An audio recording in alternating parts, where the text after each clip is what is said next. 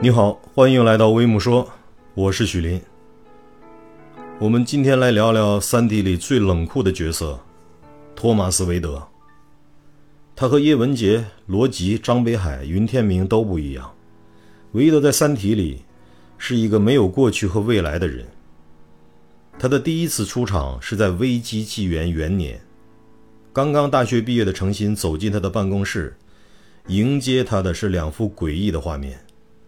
和同样诡异的问题：你会把你妈卖给妓院吗？他就这样凭空降临在诚心和我们所有读者的面前，怪异、冷酷、极度的理性，没有任何关于家庭的介绍，关于过去的经历或者个人的心理描写。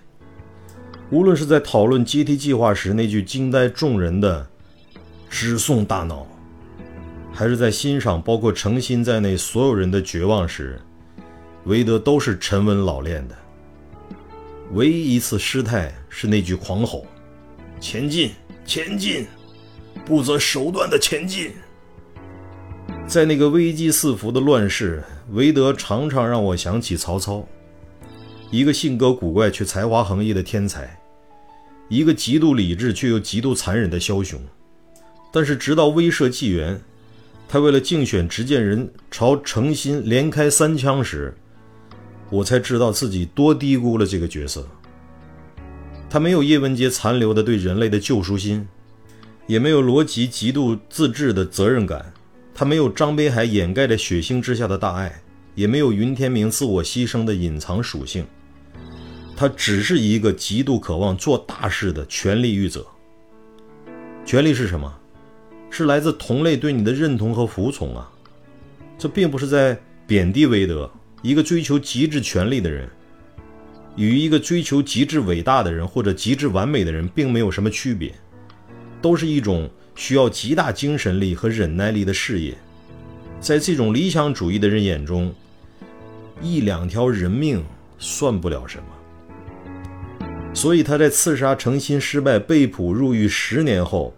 可以又从容地出现在这个曾经的受害人面前，让诚心把星环集团的巨大权力交给他，没有一点点的尴尬和犹疑，因为诚心和他都很清楚，权力对于他们两个人来说，一个是毒药，一个是甘霖，一个弃之欢喜，一个得之如命，他们是各得其所。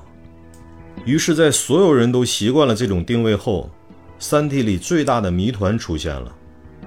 六十多年后，韦德在光速飞船进展的关键期，他竟然唤醒了冬眠中的诚心，并且在诚心要求他放弃抵抗、束手就擒时，他默默遵守了当年的承诺，把一切交还给了人类。在联邦最高法院判处他反人类罪，在万分之一秒内被气化了。韦德怎么了？一个强硬、不会休止的机器的人，一个不择手段只为了达到目的的人，怎么会在最后关头用这种让人瞠目结舌的方式放弃了自己一生的追求呢？他说过：“失去人性，失去很多；失去兽性，将失去一切。”这是韦德的另外一句名言。最初我听到时，倒没觉得有多么有感触。然后，当我认真思考他最终投降之谜时，却从这句话里读出了一种无奈，一种对人类爱的无奈。我用尽所有的手段保留人类的兽性，却最终还是败给了人性。诚心在韦德眼中，就是整个人类的象征。这个无数次让人类陷入灭种危机，又无数次被人类选出来作为自己代表的女人。一直在告诫所有人，他就是人类无法摆脱的人性面，善良而懦弱，博爱却没有用处。于是，当再再再一次诚心代表人类站在他的面前时，韦德终于明白，在人类的土壤里，他实现不了自己的终极理想。权利是什么？是来自同类对你的认同和服从。如果你的同类反对你，你的权利从何而来呢？它从哪里生根发芽？它在哪里开花结果。韦德的强硬性格以及对人类群体的冷酷，或许就是因为他无法真正脱离这个群体。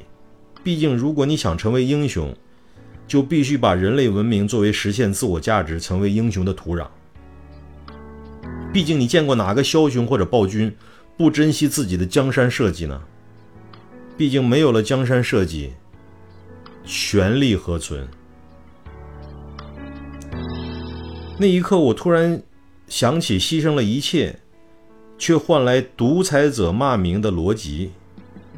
他也是在卸任那一刻，一秒也不耽搁地离开了那个不见天日的防空洞。尽管已经预料到三体的进攻，却不再想去拯救了。而韦德比罗辑更痛苦，后者是被迫成为救世主的，用小爱发展成大爱来支持自己那百分之十的神性，而韦德却是一个纯纯粹粹的个人救世主义狂热分子。他自愿负担起救世主的责任。但人类却不愿意给他这个机会。我在想，如果韦德的灵魂能保存到二维打击那天，我想这个被同类抛弃的救世未遂者，也许会像当年欣赏诚心的绝望一样，默默地欣赏着全体人类的绝望，嘴角带着一抹冷漠的嘲笑。这就是我对韦德的理解。不知道你对韦德这个人？有没有自己的一些感想和评价？可以在评论区留言讨论。再见。